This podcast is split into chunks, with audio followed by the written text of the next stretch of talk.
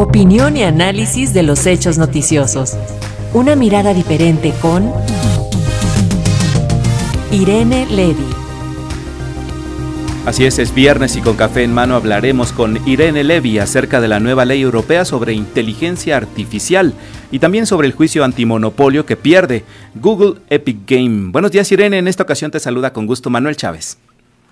¿Cómo estás, querido Manuel? muy buenos días, viernes y con cafecito. Como bien lo dices, sobre esta nueva ley de inteligencia artificial que se emite en la Unión Europea. Ya hemos platicado en este espacio sobre los avances que ha tenido la regulación de esta importante materia y ahora toca el turno a Europa y no es menor porque recordemos que Europa, eh, pues eh, cuando hablamos de Europa eh, hablamos de varios países y además no solamente eso, sino que es ejemplo mundial eh, de muchas de las regulaciones que se emiten en otros países también. Pues esta nueva ley eh, que fue ya aprobada, eh, pues establece sobre todo, está orientada para la parte de seguridad de la, de la inteligencia artificial. Hay mucho miedo, muchas dudas sobre cuál es la consecuencia que puede causar estos mecanismos de inteligencia artificial en varios libros, ¿no? En educación, en salud, en seguridad. Y esto ha dividido los eh, los sistemas de, de y la regulación de estos sistemas de inteligencia artificial según el riesgo que ellos consideran que tiene. De esta manera tenemos, por ejemplo, los los mecanismos eh, o los sistemas de riesgo mínimo y en este caso han dado total libertad a, estos eh, sistemas sin que haya ningún tipo de regulación. Voy a poner un ejemplo. En el caso de los filtros de spam de correo no deseado, pues sí, obviamente utiliza inteligencia artificial, pero se considera que no eh, conlleva ningún riesgo a la seguridad y este tipo de mecanismos pues no tendrán hasta el momento ninguna regulación.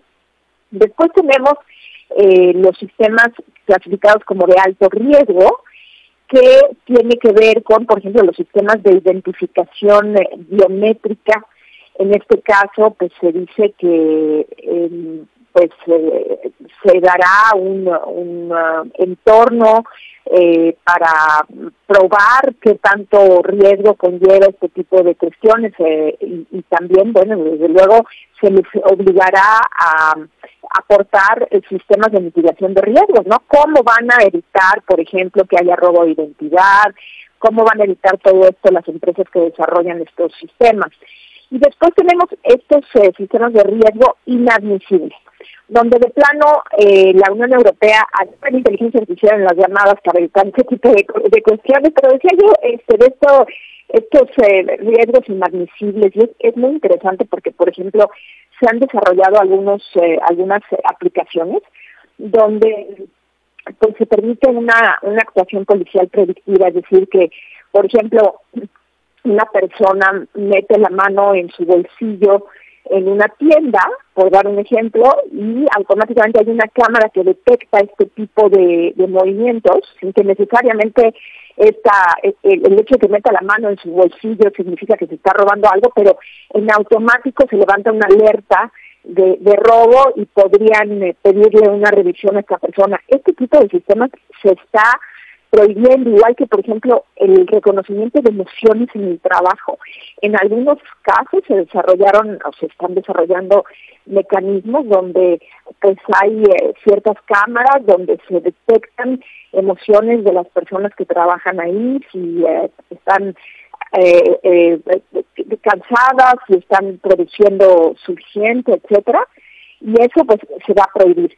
Y, y después, por último, tenemos las de riesgo específico, de transparencia. Esto tiene que ver con eh, con robots, ¿no? Fíjate que yo estoy en una en una y pues, hablando con alguien, ¿ya?